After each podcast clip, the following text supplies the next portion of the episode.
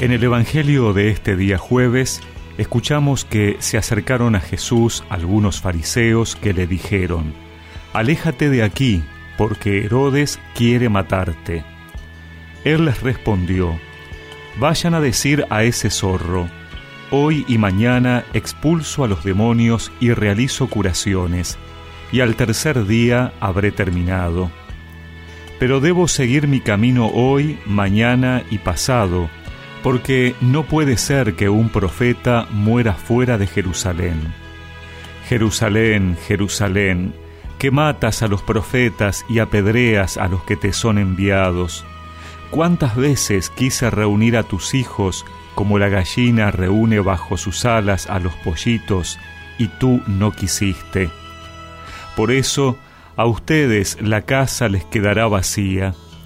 Les aseguro que ya no me verán más, hasta que llegue el día en que digan, bendito el que viene en nombre del Señor.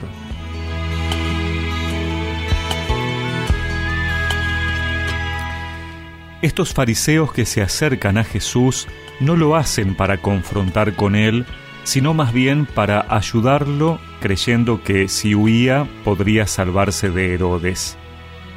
Pero él los envía con un mensaje para Herodes, tratándolo como zorro. El zorro es un animal miedoso que solo caza de noche y huye a su madriguera al menor peligro. Herodes, ese zorro, ese cobarde, que no se atreverá siquiera a tomar sobre sí la responsabilidad de la muerte de Jesús y la endosará a Pilato. Jesús no se deja intimidar por la amenaza de los poderosos sabe que debe llevar adelante su misión hasta las últimas consecuencias. Sabe que debe seguir hasta Jerusalén, la ciudad de Dios, la ciudad santa, que sin embargo rechaza a los enviados de Dios matándolos. La tierra y la humanidad entera están simbolizadas en esa ciudad. La historia de los rechazos hecho a Dios por tantos hombres alcanzará aquí su punto culminante. Los hombres van a juzgar a Dios y eso continúa también hoy. Dios ha querido cobijar y proteger a sus hijos en Jerusalén como una gallina con sus pollitos y ellos no han querido. Las palabras de Jesús nos mueven a abrirnos a esa ternura y amor maternal de Dios para con nosotros a aceptar la novedad que trae su palabra, a dejarnos interpelar por su Hijo Jesucristo, a dejarnos amar por Él como la gallina con sus pollitos.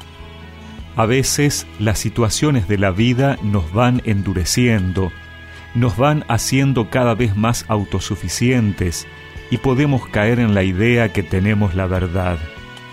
No expulsemos a Jesús de la Jerusalén de nuestra vida antes bien, digámosle con alegría, bendito el que viene en nombre del Señor. Bendito el que viene en el nombre del Señor,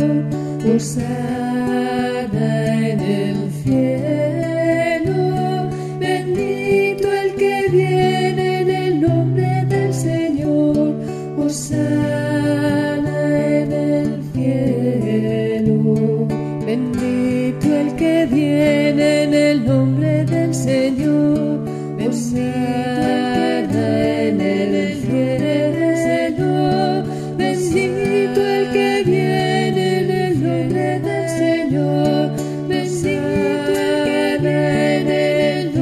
Bendito. Y recemos juntos esta oración. Señor, que tu presencia llene de gozo mi vida que pueda siempre acoger con decisión la novedad de tu mensaje.